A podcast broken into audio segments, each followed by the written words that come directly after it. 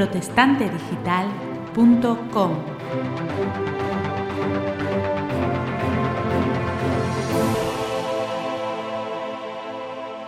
Hola, muy buenos días, bienvenidos a Protestante Digital. Una vez más traemos una entrevista dentro de esta serie que hemos inaugurado, La década en resumen, para examinar lo que ha sido la década que en este 2020 estamos cerrando. Diez años en los que han pasado muchas cosas, en los que nos hemos estado asomando desde Protestante Digital a la actualidad, a, a lo que ha sucedido en nuestro mundo y que queremos analizar con diferentes personas que puedan darnos una perspectiva especial de su eh, experiencia y también de su sabiduría que nos puedan traer para analizar esta década. Hoy contamos con Samuel Escobar, el es teólogo y escritor, catedrático emérito de misionología en el Seminario Teológico Palmer en, Pensilvania, eh, una figura muy conocida en el protestantismo latinoamericano, español y que eh, ahora mismo está afincado en Valencia y bueno, pues es un auténtico placer poder contar con él para, esta, para este ratito de entrevista.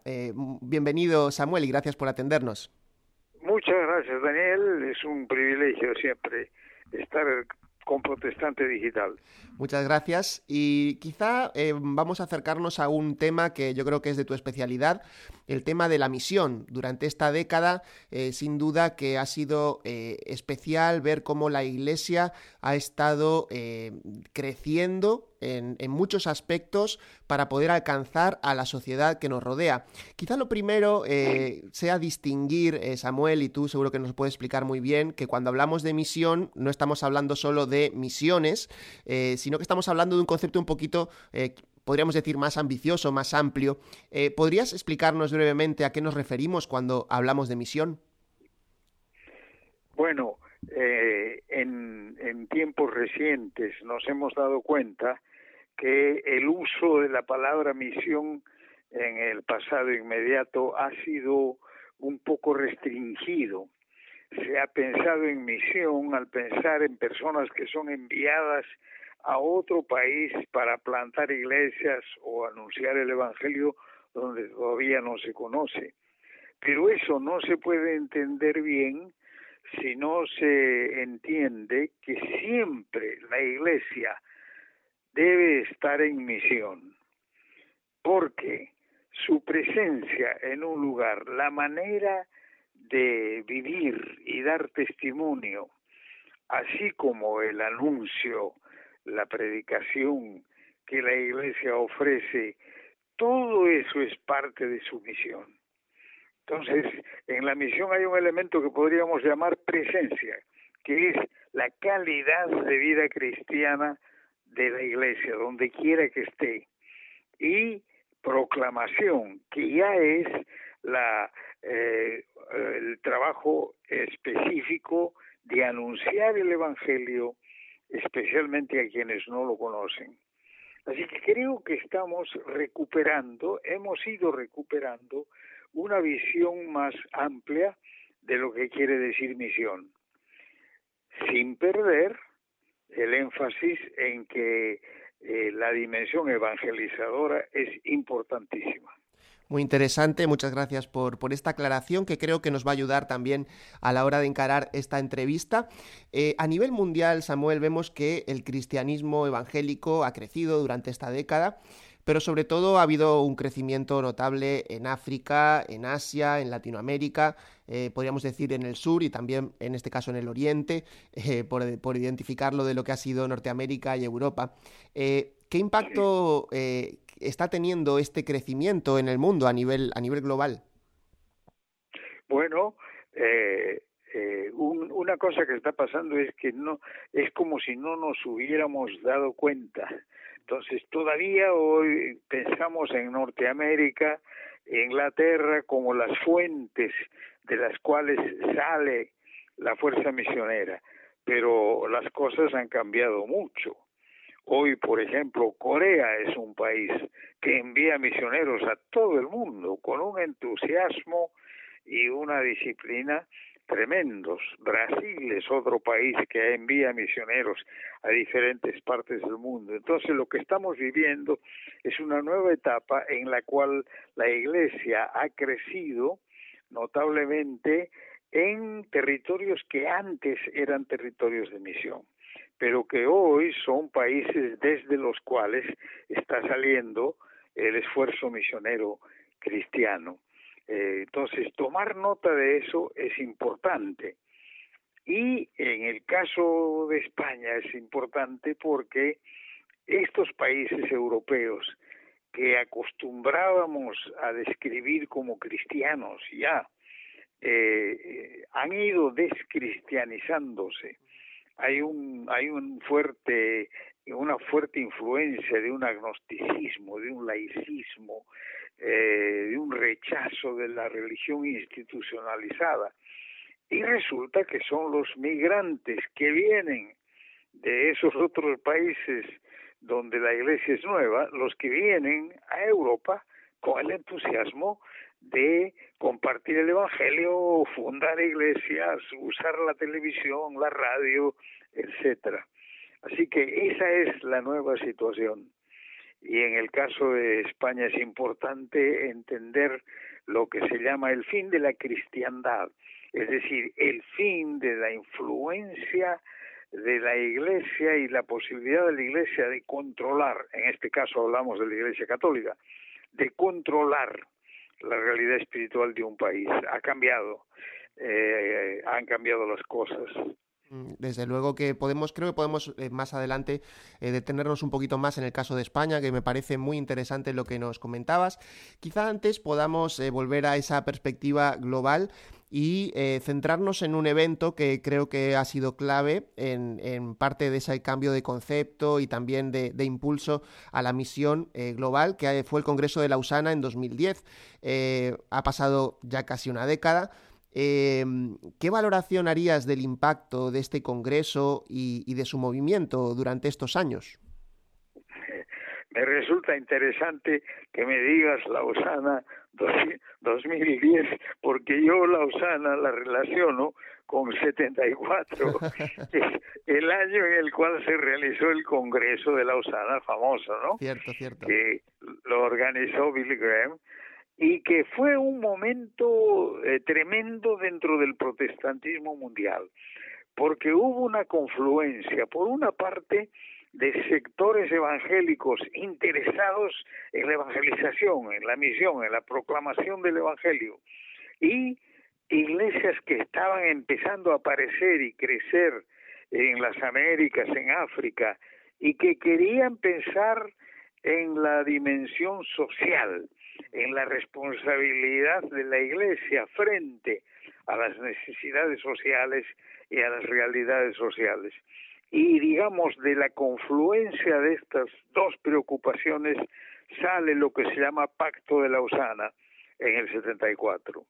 Y entonces en el 15 eh, años después se realiza en Manila un segundo congreso siguiendo lo mismo y, como continuidad que muestra el impacto que tuvo el primero. Y entonces el de Sudáfrica en 2010 es una continuación, vamos a decir, es la tercera etapa. Eh, y creo yo que eh, ha, servido para mantener eh, viva, por un lado, el interés en la evangelización, que la iglesia no lo puede perder, la iglesia existe para ser el testimonio de la obra de Dios, pero también está la presencia, la calidad de la presencia, la dimensión social y de servicio de la iglesia. Y eso lo vimos eh, también presente en Sudáfrica.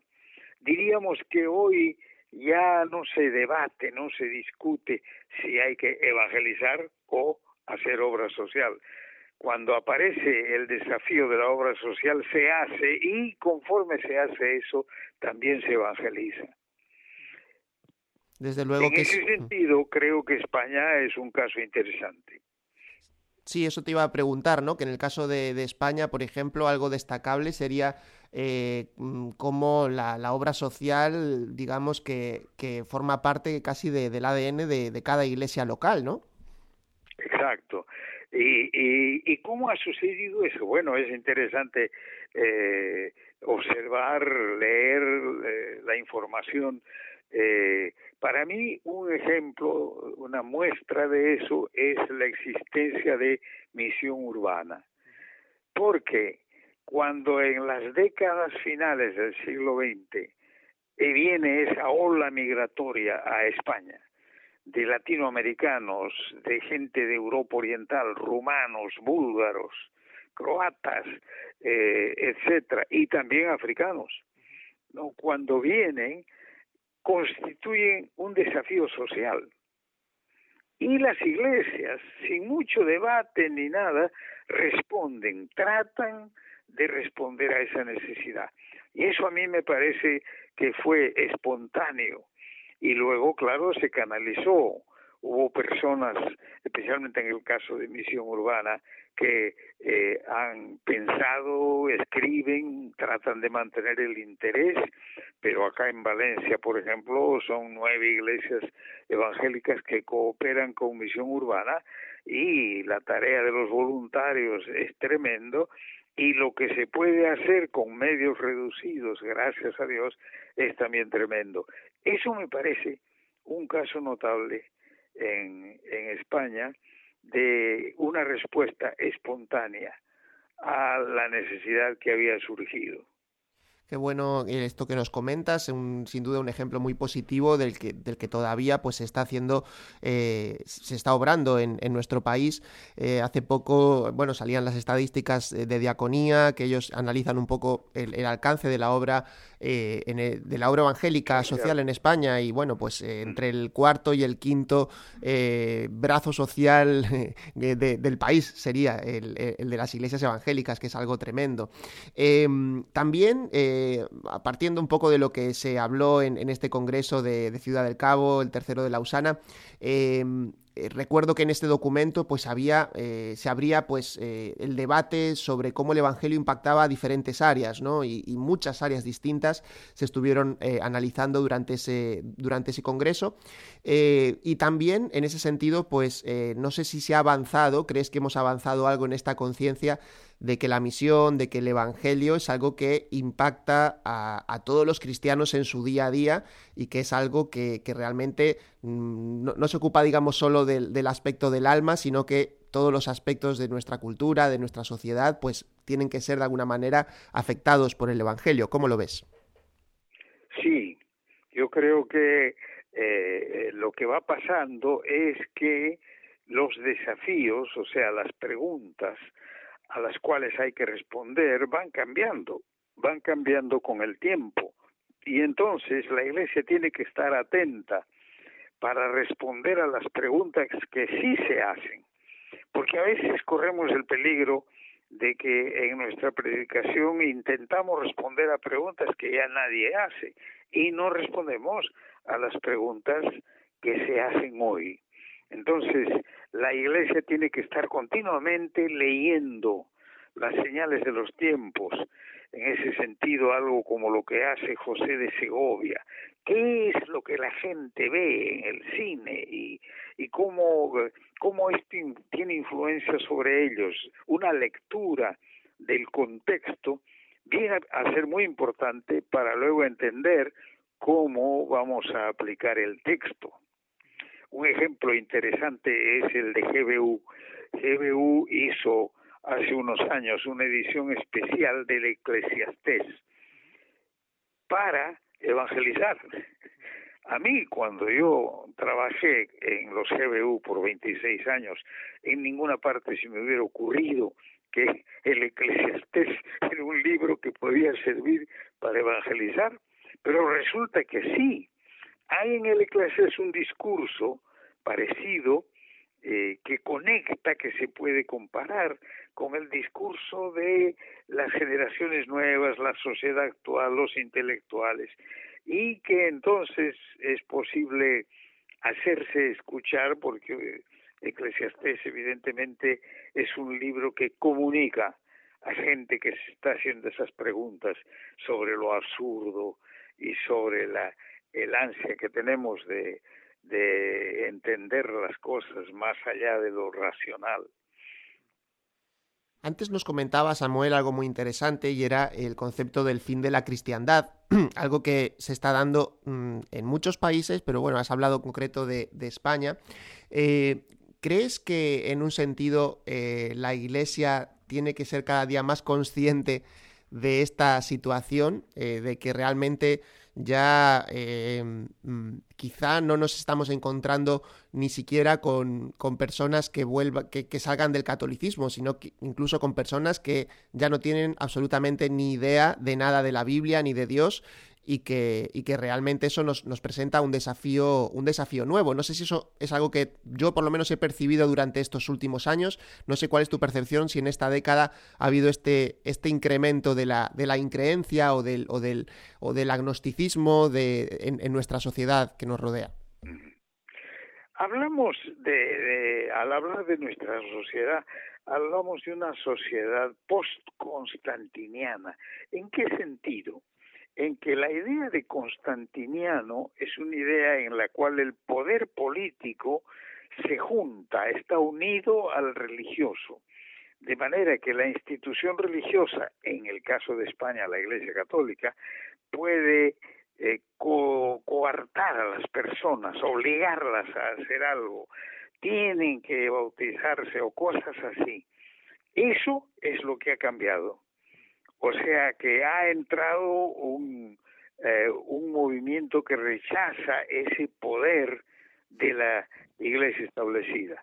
No se puede negar que en España todavía el catolicismo es un poder, pero hay muchos católicos que ya no dependen de eso para su, su vida, que, que en mucho tienen experiencias parecidas a los de los evangélicos, material de estudio bíblico, por ejemplo, ¿no? Y en ese sentido, eh, creo yo que eh, eh, tenemos que darnos cuenta que ha cambiado el contexto. Ahora ya no somos una pobre minoría perseguida, víctima, ¿no? Sino que tenemos libertad religiosa y podemos, podemos utilizar los recursos para el anuncio público del Evangelio y agenciárnoslo. Eh, a mí, interesante, me han invitado varias veces a hablar en un programa de televisión que hay una iglesia acá en Valencia que tiene, y, y, y ¿qué es? Es un programa de una iglesia colombiana. O sea, ellos vienen de un país donde están acostumbrados a usar los medios de comunicación. Pero eh, como aquí la iglesia evangélica era una minoría perseguida, no podía usar los medios de comunicación. Entonces, ahora que es posible usarlos, hay que, eh, diríamos, encontrar formas creativas, imaginativas de hacerlo. Teníamos acá en Alcoy a un pastor, Adolfo de Silva, cada semana escribía un artículo en el periódico de Alcoy, en el periódico local, y se lo publicaba. Y a mí me han dicho personas de medios de comunicación así que ellos reciben, si hay algo bien escrito y que dice algo interesante, pues lo reciben. Y entonces eh, los tiempos han cambiado. Es interesante, sin duda, eh, las oportunidades ¿no? que se han ido abriendo y, como bien dices, que, pasan un poco también porque la Iglesia sea capaz de leer la, la, el entorno en el que está y la situación, cómo ha ido, cómo ha ido cambiando. Em, Eso. No sé si... Una cosa más Adelante. no me quiero olvidar. Te comento, la música es otro vehículo que ahora resulta utilísimo. Tenemos coros gospel en, muchas ciudades de España. Y el año pasado, eh, hace un par de años, en la celebración de la Reforma, se formó, por ejemplo, acá un coro de la Reforma. Acá se formó un coro de muy buena calidad. Este coro consiguió cantar en la catedral. lo aceptaron y fue una manera de dar testimonio para mucha gente, fue una sorpresa. Y hay gente que se acerca, que le gusta la música, que no te escucharía un sermón, pero que sí te escucha un sermón cantado, que, que puede ser en un concierto, ¿no? Y que hasta te pregunta, ¿podría yo participar en el coro? O sea, que estamos eh, frente a un medio de comunicación que tiene posibilidades tremendas y que por la gracia del Señor los evangélicos hemos tenido una buena escuela en términos de canto. La verdad que es muy interesante estos ejemplos que estás dando. Yo creo que nos ayudan a, darnos cuenta de cómo se han ido abriendo esos nuevos espacios de misión para los evangélicos y cómo se están aprovechando para bien. Eh, también quizá preguntarte por los déficits que tú veas o las cosas, bueno, ya nos has comentado un poco quizá el tema de los medios de comunicación, donde todavía seguro que tenemos mucho por hacer, pero no sé si hay algún otro aspecto que tú puedas ver donde, donde los evangélicos en España o también en otros países eh, podamos eh, incursionarnos para poder impactar. Mm. Bueno, pienso que todavía tenemos mucho trabajo que hacer en, un, en una área, una dimensión de nuestra labor que es importante, que es la pastoral. Una cosa que nos preguntamos en mi iglesia acá, en Valencia, como en otras iglesias, es ¿por qué la gente joven se va de la iglesia? ¿Por qué personas que han crecido en hogares evangélicos, llegada la adolescencia o la juventud, se van? De hecho, un alumno, eh, Sergio Martín, un alumno de, de nuestro seminario bautista de la Facultad Protestante de Teología, Hueve, eh, hizo una tesis, una tesina sobre eso y luego lo ha publicado como libro. Eh, entonces, ¿por qué se va? ¿Por qué se va la gente joven? Y, es ahí donde necesitamos un autoexamen, porque posiblemente no, no hemos desarrollado una pastoral, una pastoral de conservación, que también es una pastoral en relación, vamos a decir, con la familia, por ejemplo. No, el pastor muchas veces tiene que actuar como un árbitro entre sectores de su iglesia y a veces familias, entre marido y mujer. Hay que desarrollar toda una pastoral. En eso tenemos que trabajar. A mí me parece que allí hay desafíos sobre cómo cuidamos al rebaño que ya está y cómo conseguimos atraer a nuevas personas al rebaño. Desde luego, muy, muy interesante lo que nos comentas y esos desafíos que están presentes. Ojalá que durante esta década que estamos eh, iniciando podamos eh, crecer en estos aspectos que nos has señalado. Eh, quizá mirando al futuro y ya para ir concluyendo, Samuel, ¿qué expectativa tienes con respecto a los próximos años? Ya un poco has publicado eh, recientemente en Protestante Digital un artículo en el que hablabas pues positivamente de, la perspectiva hacia el futuro del protestantismo español, pero me gustaría pues preguntarte cómo eh, que nos cuentes un poquito más lo que lo que tú ves hacia el futuro. Bueno, yo creo que eh, como evangélicos una parte importante de nuestra vocación es mantenernos arraigados en la palabra de Dios porque para nosotros la autoridad es la palabra de Dios. De allí surge nuestro mensaje, de allí surge nuestra manera de comprender la vida y de allí surge incluso la pastoral que vamos a, ir desarrollando. Eh, tenemos ciertas tendencias en nuestro tiempo que a mí me parece que son peligrosas. Una es la de simplemente saltarse a, como hemos crecido numéricamente, saltarnos a apoyar cualquier cosa que nos parece que es buena. Por ejemplo, la lucha contra el aborto. Está todo el tema de con mis hijos no te metas. Pero con mis hijos no te metas es un movimiento que empezó en el Perú, empezó en el ámbito conservador católico, que está por supuesto en contra del aborto y los evangélicos, sin tener mucha idea de la ética protestante, no simplemente se compraron, o sea, se unieron a eso de con mis hijos no te metas. Y hemos tenido aún acá en España este propaganda de esa manera de ver las cosas, que, que es traicionar nuestra eh, vocación bíblica. Nosotros tenemos una ética protestante que es diferente a la ética católica. Por ejemplo, en materia sexual. no tenemos una ética de protestante que se ha de aplicar en cuanto a la familia, etcétera. Nosotros no pensamos que el celibato es mejor que eh, el estar casado. Eh, y entonces tenemos que vigilar eh, para, para que la ética que sale del Nuevo Testamento, que sale de, la Biblia, del Antiguo Testamento en cuanto a esas cosas, sea nuestra bandera, que no nos compremos, vamos a decir, la causa de otros porque parece ser como la nuestra. Eh, así que ahí tenemos un gran desafío. ¿Cuál va a ser la calidad de nuestra presencia?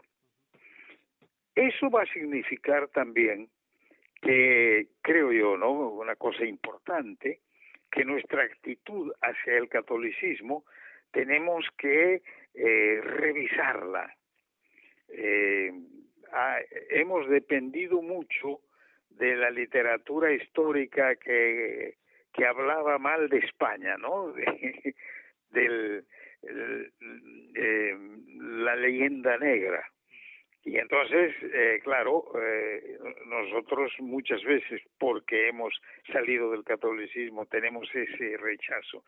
Y sin embargo, tenemos que reconocer, el catolicismo ha cambiado. Hay sectores dentro del catolicismo que, que tienen la misma preocupación que nosotros, por ejemplo, acerca de la Biblia. Muchos de los libros que uso yo de estudio bíblico, etcétera, me vienen de editoriales católicas. Y sin embargo son herramientas útiles. Así que hay ciertas cosas que necesitamos revisar para ver cuánto podemos aceptar de, de esa agenda, vamos a decir, eh, sociopolítica mm, que, que la Iglesia católica no tiene y, y hasta, hasta cuánto podemos nosotros construir nuestra propia manera de estar en la sociedad sin sentirnos ni víctimas ni imitadores del catolicismo.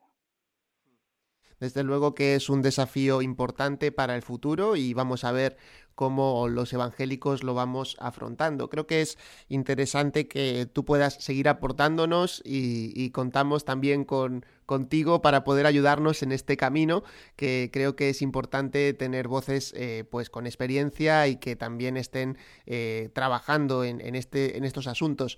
Eh, Samuel, no sé si hay alguna cosa más que quieras mencionar antes de que terminemos nuestro, nuestro tiempo de entrevista. Hablando de, eso que mencionaba hace un momento, no vamos a el 20 de este mes vamos a darle el premio Unamuno, amigo de los protestantes, a un profesor de la Universidad Complutense.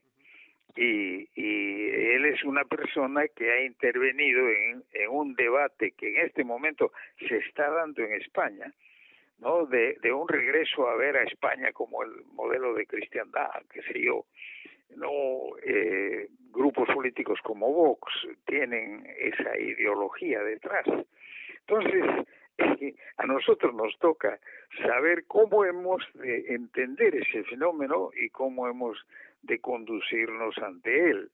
Y este profesor José Luis Villacañas, pues es alguien que ha respondido a un libro, un libro que ya tiene 31 ediciones por una profesora que eh, se llama Imperiofobia, se llama el libro. Sí. Y es una defensa de la vieja España, de la España, eh, o sea, es una defensa de un conservadorismo católico ciego. Tiene una cantidad de calumnias a los protestantes increíble. Entonces, José Luis Villacañas, pues le ha respondido y ha, y escrito un libro que se llama Imperiofilia y, cosa interesante es porque le vamos a dar el premio Unamuno, amigo de los protestantes, porque sí, aunque no es protestante, sí entiende esta relación histórica y la necesidad de aclarar las cosas hoy en día. Pues sí, la verdad que es un buen, una buena conclusión y será un evento en el que estaremos allí juntos para poder reconocer el, trabajo de, Villacañas, también el trabajo de recuperación de la memoria eh, protestante, ya que también ha trabajado mucho ese aspecto y sin duda que, vale la pena pues poder estar eh, allí para poder agradecérselo. Pues eh, Samuel Escobar, te damos muchísimas gracias por el tiempo que nos has dedicado hoy y creo que la entrevista pues nos da mucho que pensar y mucho que, que, meditar eh, sobre lo que ha sido la década, pero también sobre los retos que tenemos eh, por delante. Continuaremos reflexionando en Protestante Digital. Así me gusta.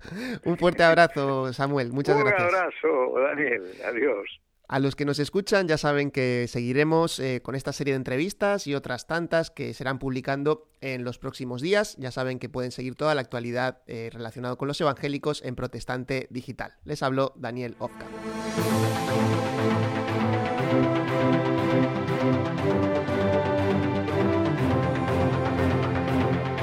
protestantedigital.com